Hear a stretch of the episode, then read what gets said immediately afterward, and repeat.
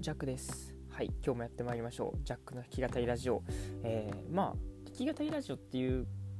けどもねそんなに弾き語りをしていないっていうようなタイトルになってますが、まあ、一応コーヒーっぽいねはい、え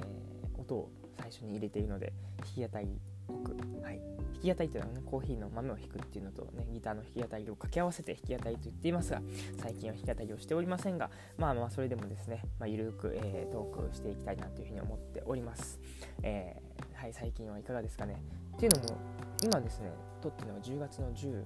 え8ですかねに撮ってるんですけどもめっちゃ寒くなってですねはい。なんか急に寒くなってきましたね。っていうのも、えー、ちょうど昨日ですかねえーと、僕が、え、キャンプから帰ってきてっていう話をねしてたと思うんですけどもあのまあ、キャンプ行ってたのはねあの長野県だったんで、まあ、長野県のねその山奥ってことでもともと標高も高いしっていうので寒いっていうのは分かっててあやっぱ山やし寒いなと思って、えー、まあ寒いながらもこうキャンプを楽しんではいたんですけども。でねあの、まあ、山を降りてで名古屋に帰ってきてって思ったらあれ？みたいな。全然変わってないみたいな。っていうことがあって。なんで全然その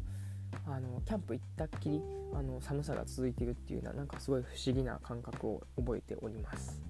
はい。なんかもうこのまま冬来ちゃう感じですかね。なんかあっという間ですよね。うん。なんか温暖化のせいなのかすごいその天候に落差がありますね。はいやっぱこういう落差のねある時に風邪とかひきやすいんで皆さんも、えー、体調とかね、はい、お体気をつけて、えー、頑張っていってください。手洗いうがいはしっかりやってもらって、まあ、多分ねコロナウイルスの対策っていうことで多分手洗いうがいをやっている方っていうのはね、えー、まあね、うん、数年に比べるとだいぶ多くなってきてるんじゃないかなっていうのも思いますがはい早速今日もやっていきましょうか。今日のタイトルとしてはありがとうの反対ってっていう感じで、はい、やっていきたいなというふうに思ってます。皆さん、えー、ありがとうって皆さん言いますよね。ありがとうございますとか、あありがとうとか。うん、このありがとうって、ね、こう感謝を表す気持ちではあるんですけども、この反対の言葉って何だと思いますか？ありがとうの反対です。感謝を、ね、こう表すから、感謝を表す反対なのか、うーん、嫌いとか、好きを表す表現としてありがとうっていうのがあった時に、嫌いとか、うん、ねちょっと、はい、シンキングタイムを、えー、設けてみましたけども。はい。今日はそのねありがとうの反対語であるこの当たり前っていうね、えー、話についてこう広げていきたいなというふうに思いますんで、えー、そうですね、まあ、ちょっとあの僕が映画を見に行ってねそれに絡めて話をできたらなというふうに思ってますんでちょっとネタバレ、えー、ありますけども、えー、まあ、皆さんぜひぜひ聞いていってください。それでは始めましょう。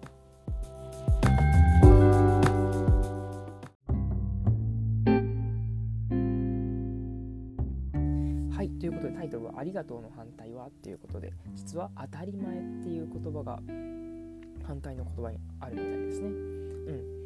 でまあそもそもこれに行き着いた、え、こととして、まあ、今日ちょうどですねあの映画を、え、友人と見に行きましてそこでねこう感じた部分っていうのをね、まあ、今日シェアできたらなというふうに思っておりますと。うん、で今日見た映画の名前はですね「マイ・ダディ」っていうね、はいえー、私のお父さんってことなんですけども、えまあ、マイ・ダディっていうね結構英語のタイトルなんですけども全然その洋画とかではなくてですね邦画で、はいえ、見ておりますと。でまあ、ざっと、え、あらすじを言いますと、まあ、マイダディっていうところからね結構お父さんっていうのが結構キーポイントになってくるんですけどもそのまあえー、っとですね、まあ、家族、えー、一家のお話なんですけどもまずそのお母さんはね、えー、8年前とかに他界されててんで娘1人と、え、このお父さんっていうのがいてって話なんですけどもそこから始まってある日にこの娘さんがねあの白血病になっちゃってでちょっとこう倒れてしまうと。でこうドナーを見つけるっていう中であの実は、えー、お父さんドナーにはこう適合しませんでしたと、うん。まあ、でも適合しないっていうのはよくあることなんだけども実は、えー、よくよく調べるとお父さんは実のお父さんじゃないですよっていうことをそこで、知ってしまいまして。で実はそれはお父さん自身もですね知らずですね。ええじゃないえじゃあ誰の？みたいな感じに、ね、なってて。で、えー、まあ、本当のお父さんっていうかねこのマイダディ、うん、本当のお父さんはいるんだけども本当のお父さんって言い方ややこしいな。血縁関係のあるお父さんもいるんだけどもでもやっぱ娘としては、えー、私のお父さんって、えー、まあ実際血縁はないかもしれないけども、はい、マイダディだよねっていうことなんで。でやっぱそのねあの病気を患う、前と後でその親子の絆っていうのが深くなっていくっていうようなそういう結構親子愛のあるね温かみのある映画でございました。うん。でねちょっとこう感動するシーンとかもありながらではあったんですけども、まあ、ここからですねなんか僕が、うんまあ、今回ですねちょっとこう学んだことっていうんですかねっていうのはやっぱりこの先ほども言ってた「ありがとう」っていう言葉ですね。だから結構ねその「ありがとう」っていう言葉も節々に出てくるのはあるんですけどもうん。あの、やっぱその反対の言葉でもあるこの当たり前っていうのがどれだけその素晴らしいかっていうことをねあの今回痛感したなっていうことで、えー、今回このようなトピックを取り上げておりますと。で実はこの「ありがとう」と当たり前の対義語の話っていうのは僕が何年前45年前ぐらいかな。なんかあの僕のおじいちゃんの、えー、なんですか何回忌みたいなんであのお坊さんがねあのお仏壇の、え、っとお経を読みに来るっていう機会があってその時にお坊さんがですねそのありがとうと当たり前の話っていうのをねされててあ今でもすごいそれはね耳に残っている部分記憶にある部分ではあったので、まあ、今回こういうふうに言ってるんですけどもありがとうってそもそもね漢字にすると、えー、あるあの言うですよね、えー、ていうのこれ有名の言うに、えー、難しいの、えー、がたい。ありがとうなんですけどもこれまあ直訳するとねありがとう、えー、あることが難しいってことなんですよね。だからめったにないことっていうことなんですけどもだからめったにないことが起こるから感謝しましょうよっていうような、えー、語源になってるみたいですね。だから反対語としては、えー、まあ、めったにないことの逆なんで、まあ、当たり前、うん、よくあることみたいな、うん、そんなことを、え言われてました、うん、でやっぱりこのうん当たり前と思ってしまうことがかこう感謝から遠ざかってるなっていう部分を、えー、思いました。なんか結構ね矛盾する部分ではあるんですけども当たり前なこともありがとうなんですよね。ありがたいことだと思ってて。なんかそれを今回ねあのより気づかされた部分ではあったので今回こうやって話をしておりますと。うん。でやっぱねその僕もここ最近ですよね。ちょっとこう悩むことっていうかうん。ねまあ正直ねもう皆さんこう悩みっていうのはこうねあのやまないわけじゃないですか。例えば、えー、試験があって、えー、テストに受かるかどうか不安だとかあとはキャリアをどうやったらうまいこと成功できるだろうかどうやったら自分でこう挑戦してより良いキャリアになるだろうかとかっていうすごいねそのまあ本人からしたらっていう言い方あれですけどもあのねすごい深刻な悩みを持っていると思うんですよ。僕も実際このキャリアとかねこれからどうしていくかっていうのすごい考えててなんかねちょっと、えー、もやもやしている部分があるんですけどもでもぶっちゃけこれって、ね、歴史上から見てっていうかちょっとこう俯瞰してねこう先人とか歴史から見てもなんか正直どうでもいいことなんですよね実は。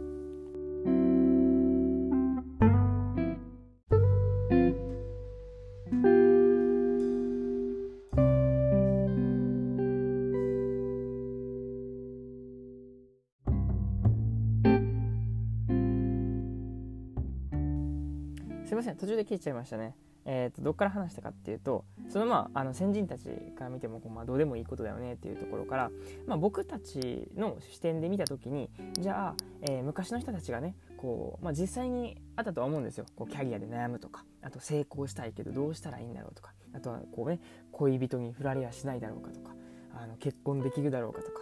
っていうのをこう昔の人たちは悩んでたというのを僕たちが今こういう目線で見てて正直どうでもいいですよね。うん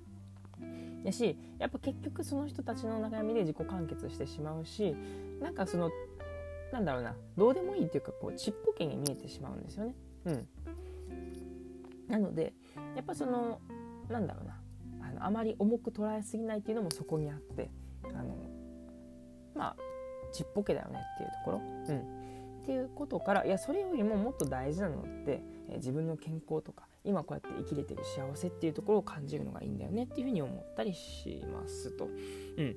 まあ、よくこのね、あの欲求っていうのかな、この欲のこの3段階みたいなのが合うわけですね。3段階ではなかったと思いますけども、なんかマズローの、えー、なんか欲求のなんかピラミッドみたいなのありますよね。えーと、僕が、えー、知っているには、大きく分けてこう3つその段階があって一番下に健康で健康の、え欲が、まあ、生存欲求みたいな感じですよねが満たされたら次承認欲みたいな。あの自分が存在いることを、えー、認めてほしい。誰か認めてほしいみたいな。でそこさえそこが次叶ったらこう自己実現。自分がこうしたいああしたいとか。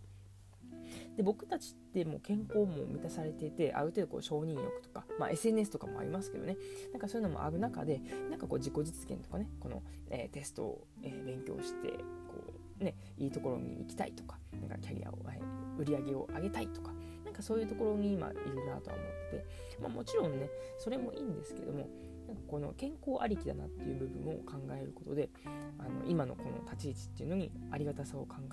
えることができるんじゃないかなっていうふうに思います。まさにこれもねありがたいこと、うん、あのめったにないことですよね。そもそも健康が担保されてないとこういうふうに考えることできないっていうところなんで。だからまあ現代病というかね現代特有の悩みっていうのもそこにあってね、もうだって健康とか本当にその生存みたいな部分ではもう正直日本ってね恵まれた環境ではあるんで本当にそういう面ではありがたいなっていうふうに思いますし、うん、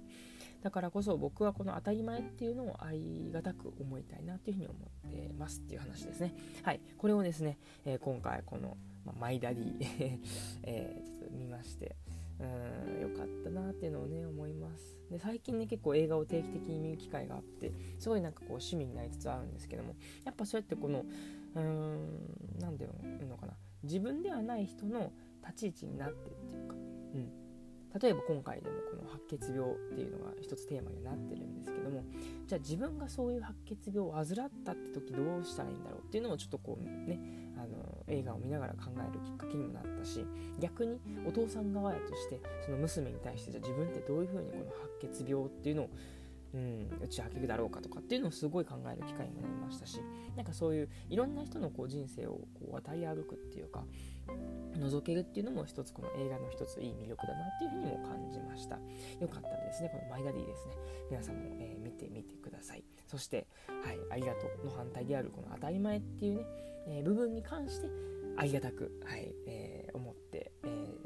日々過ごしていけたらなっていうふうに思います。そんな感じで今日も、え終わりたいなっていうふうに思います。お相手はジャックでした。またね。